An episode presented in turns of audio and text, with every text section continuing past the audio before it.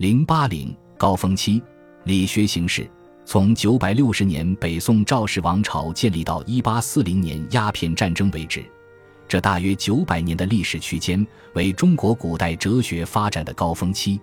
本书之所以称之为高峰期，是因为这一时期中国哲学的发展超越了政治哲学和宗教哲学阶段，理论重心转到了人生哲学。充分体现出以人为本的哲学精神，在这一时期，儒、释、道三大思潮尽管在事实上仍旧延续着，但已不再构成三足鼎立的态势。在学理方面，佛道两家基本陷入停滞状态，没有取得新的进展，唯有儒家保持着发展的活力。在宋代以后，儒者充分利用三教提供的思想资源，独立思考，综合创新。创立了儒学的新形态——宋明理学。实际上，宋明理学并不限于宋明两代，也涵盖元代和清代。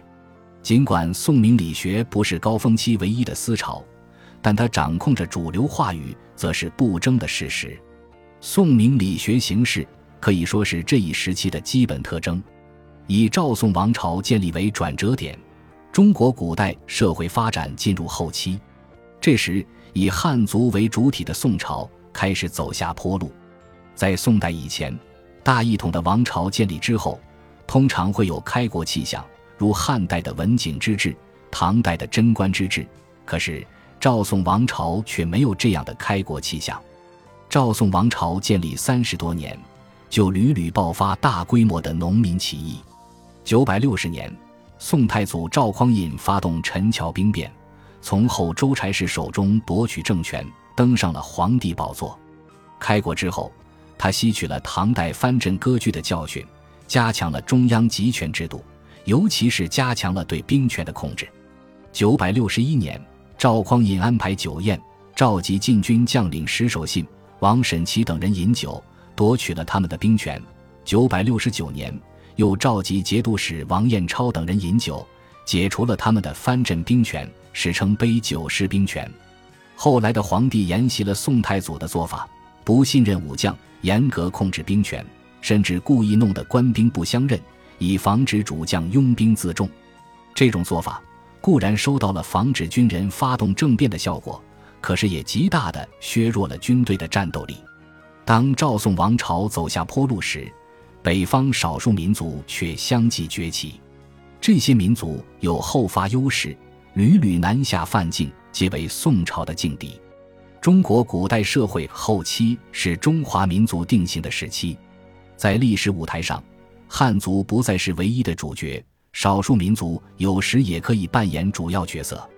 在中国古代社会后期，宋、元、明、清皆被视为全国性王朝，其中元朝是蒙古族建立的，清朝是满族建立的，把宋朝称为全国性朝代。有些名不副实。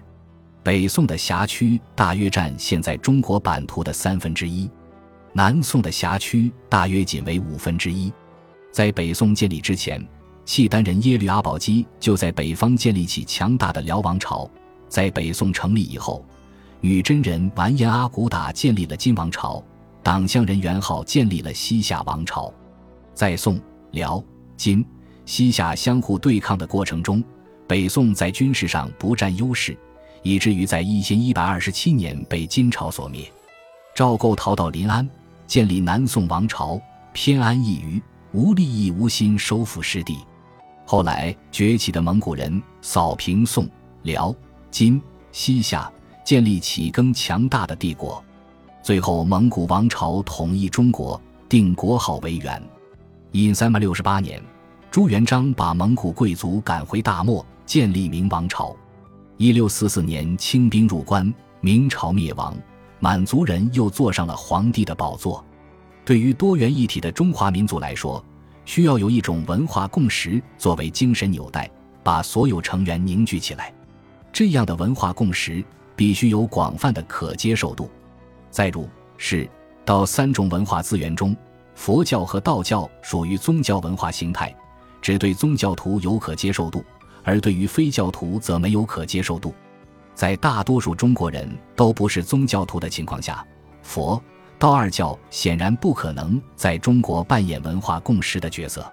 在三教之中，只有儒家具有广泛的可接受度，因为它是一种非宗教的文化形态。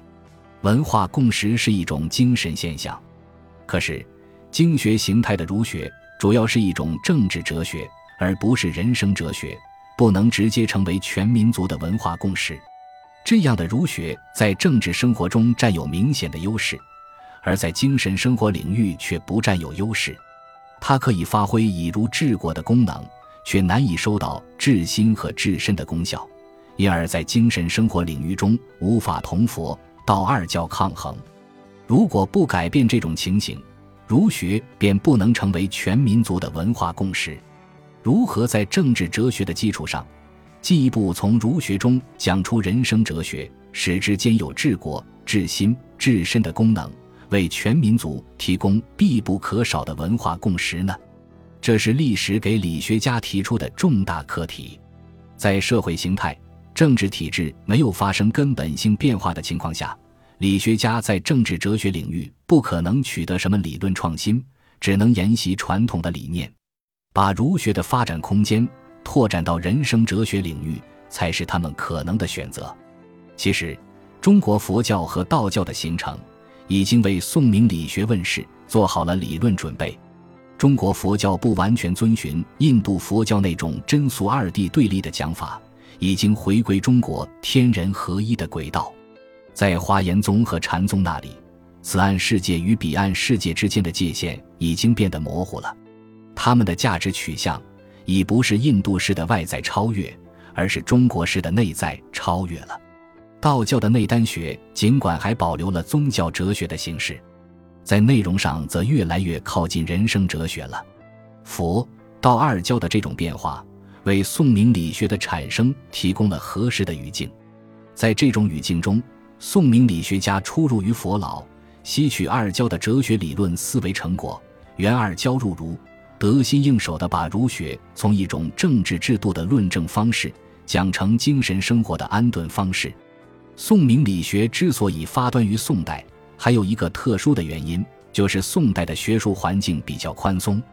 武将出身的赵匡胤建立宋王朝以后，对武将控制很严，剥夺了他们的兵权，对文人反倒比较客气。他立下不杀文官大臣的规矩，后来的皇帝基本沿袭了这种做法。同以往相比，宋代的文人享有较多言论的自由、讲学的自由和著书立说的自由。朝廷允许个人办书院授徒，没有发生因言论不当而被杀头的事情。在文人中间，政见不同也可能发生纷争，但只要把对手赶下台就罢手，并不把对手置于死地。司马光是王安石的政敌，反对王安石变法，王安石罢相，司马光居相位，只是废除王安石的新政，并未加害于王安石本人。宋代的教育事业也比较发达，办了许许多多的书院，儒学被编入同盟教材，如。《三字经》等，这也为宋明理学的发展提供了良好的氛围。宋明理学创立于宋代，但其得以弘扬的机会却出现在元代。元朝初建，涌现出两位有名的理学家，为推广程朱理学做出了很大贡献。一位名叫刘英，他没有到朝廷做官，但以其人格魅力扩大了理学在民间的影响力。另一位名叫许衡。他做了元朝的官，建议忽必烈推行汉化政策，按照儒家的一套理念治理国家，建立共识。由于许衡在元朝为理学成流宣化做出很大贡献，被明代儒者誉为诸子之后一人。他大力弘扬理学，使之在元朝不坠。他去世以后，儒生们对他歌颂备至，元廷封他为魏国公，是文正，从祀孔庙。中国古代哲学进入高峰期，内容十分丰富，学派众多，三教仍旧在场。但是宋明理学毕竟是一条主线。宋明理学的发展历程，大体可以概括为以下五个小阶段：一、北宋五子初创理学，在宋明理学的草创阶段，周敦颐、邵雍、张载、程颢、程颐都做出了理论贡献，学术史上称他们为北宋五子。他们试图改变传统儒学中本体论缺位的情形，提出各种本体论理念，同佛道二教的本体论抗衡。他们重申一个世界的原则，消解所谓彼岸世界。他们强调世界的真实性，要求清除虚无主义的迷雾。周敦颐从道士陈抟的《无极图》得到启发，提出的本体论理念是无极太极。邵雍从陈抟的《先天图》得到启发，提出的本体论理念是太极。他指出，太极一也，不动生二，二则神也。神生属，属生象，象生气。太极是绝对的一，由它分化设置出数象，由数象发生出宇宙万物。太极既是宇宙万有的本源，又是主体意识的依据。他说。心为太极，有曰道为太极。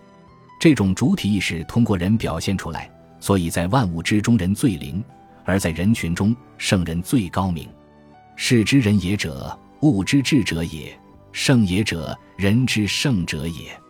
圣人心带天意，口带天言，手带天功，身带天事。圣人为天传法，为万民作则，把抽象的本体落实到现实生活层面。通过对圣人的描述，邵雍重申了儒家天人合一的原则，以对太极的崇拜为前提，引导出对圣人的崇拜。张载从道教太虚的观念中受到启发，提出太虚机器的存在本体论学说，证明世界的此岸性、真实性，否定所谓的彼岸世界，为儒家入世主义诉求奠定了理论基础。二程兄弟以天理为最高范畴，提出价值本体论学说。为纲常伦理规范找到了形而上的理论依据，在北宋五子中，周敦颐和二程的贡献最大。周敦颐首先开启了儒家本体论思路，被视为理学宗祖；二程提出的天理观念，被大多数理学家所接受，成为理学的核心范畴，因而是正统理学当之无愧的奠基者。二朱熹集正统理学之大成，到南宋时期。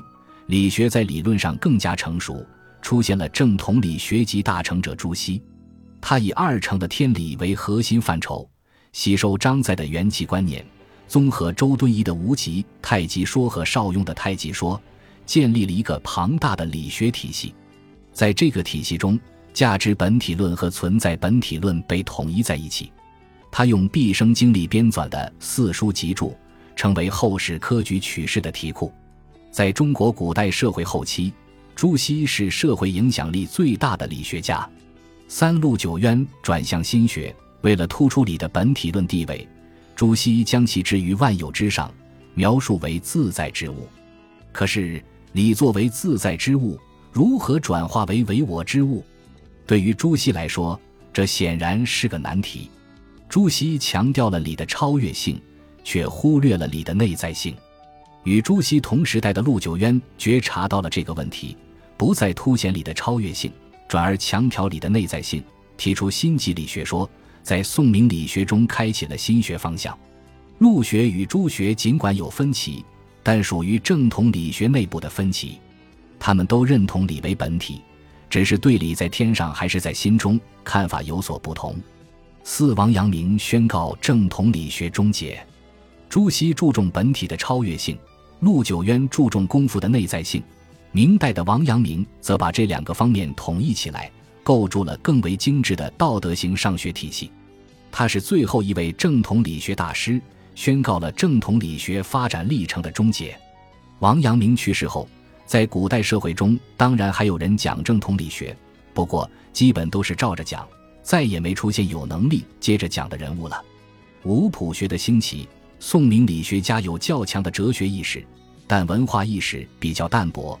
他们注意发扬儒学的理性主义精神，却比较忽略儒学的历史主义精神。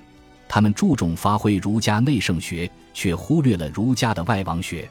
宋明理学的局限之处，正好构成清初朴学的生长点。对于正统理学来说，清初朴学无疑是一种反弹。大多数朴学家都对正统理学提出尖锐的批评，对于非正统理学来说，朴学则是进一步发展。在朴学家当中，在哲学上贡献最大的，当属王夫之。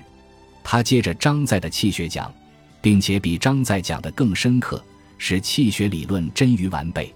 普学家的哲学理论视野比正统理学家更开阔，他们认为，人不能只沉湎于理想的精神世界，更要正视现实的生活世界。哲学不能仅仅关注主观世界，更要关注客观世界。只讲穷理尽性是不够的，还得讲经世致用；只讲人生哲学是不够的，还得讲实践哲学。由于中国古代社会的性质没有发生根本变化。普学家的讲法不可能成为主流话语。宋明理学是中国古代哲学发展高峰期的主流话语，但并不是一个严格的学派。许多研究者喜欢把宋明理学划分为若干个派别，往往流露出夸大各派差异性的倾向，而忽视了各派的相通性。其实，各派之间的差异不过是大同小异而已，并不构成截然对立的关系。造成各派差异的原因，固然有观点不同的因素，但主要还是侧重点不同使然。由于侧重点不同，各派的差异恰恰构成互补关系。宏观的看，宋明理学大体上可以分为正统派和非正统派两大系列。正统理学一系以理为本体论范畴，涵盖程朱理学和陆王心学；非正统理学一系以气为本体论范畴。总括起来，宋明理学的主要流派可以概括为以下三派：一是程朱理学，由北宋程颢、程颐兄弟发其端，南宋朱熹集大成。这一派的最大贡献在于提出天理观念，对是道二教的本体论做出有力的回应，把超越的本体转化为本根本体，建立了儒家的本体论学说，为儒家的道德理想主义奠立了哲学基础。他们突破了经学家用政治哲学话语讲儒学的方式，采用人生哲学话语讲儒学。朱熹沿袭儒家以人为本的传统，讲哲学仍以人为主要话题。他所讲的人，不仅仅是政治哲学意义上的规规矩矩的人，而且是本体论意义上的明明白白的人。他把儒家的世界观讲到了高峰，把儒家的超越性诉求讲透了。二是陆王心学，由南宋陆九渊发起端，明代王阳明集大成。这一派的贡献在于把世道二教的超越本体转化为内在本体，提出心或良知的观念，把本体和主体统一起来了。他们强调道德实践的自觉性，有力地凸显出儒家哲学的内在性品格，成功的将禅宗的佛性修养理论改造为儒家的心性修养理论。王阳明把儒家人生观讲到了高峰，把儒家的内在性诉求讲透了。在人学方面，他既主张明明白白的做人，更主张堂堂正正的做人。经过王阳明的阐发，儒学不仅能发挥治国平天下的政治哲学功能，而且能发挥安身立命的人生哲学功能，为普通民众提供了一种精神生活方式。在王学的推动下。儒学不再是文化精英的专利，已演变为一种大众文化。儒学终于走出了庙堂，走进了民间。明代后期，心学盛行一时，对于纠正程朱理学的僵化倾向，促进思想解放，也发挥了一定的积极作用。三是张王气学，由北宋张载发其端，明清之际王夫之集大成。他们继承中国传统哲学有关气的思想。以其为最高范畴建立存在本体论学说，把事物之间的普遍联系建立在物质基础上。他们比正统理学更为彻底地扬弃了佛教哲学，重新恢复了现实主义的权威，并且力求把现实主义同辩证法结合起来。气学一派没有把理论重心放在人生哲学方面，不太重视精神生活的安顿，而是放在实践哲学方面，比较重视对现实生活的应付。王夫之把儒家实践观讲到了高峰，把经世致用的诉求讲透了。在整个宋明理学思潮中，气学一派虽不占正统地位，但有独特的理论贡献，并且同朴学思潮相衔接。气学派和朴学家有共同的诉求，他们不反对明明白白的做人，也不反对堂堂正正的做人，但更看重轰轰烈烈的做事。在宋明理学外部，也存在着许多学派，他们大都是正统理学的批评者。在南宋时期，以陈亮和叶氏为代表的施工学派很活跃。陈亮曾同朱熹论学，批评存天理灭人欲之说，强调天理人欲可以并行，主张王法并用，义理双行。叶氏主张以利合义，认为既无功利，则道义者乃无用之虚与耳。明末清初的朴学思潮，也是正统理学强有力的批评者。在某些方面，朴学的理论深度超过了正统理学，但并没有改变正统理学占主导地位的情形。正统理学仍在讲，仍旧是主流话语。清代涌现出张吕祥、陆士仪、陆陇奇、熊次履。汤斌、李光地等一批理学名家或名臣，皇帝亲自出面扶植理学，诏令编纂《诸子大全》，科举考试依旧从《四书集注》中出题。本集播放完毕，感谢您的收听，喜欢请订阅加关注，主页有更多精彩内容。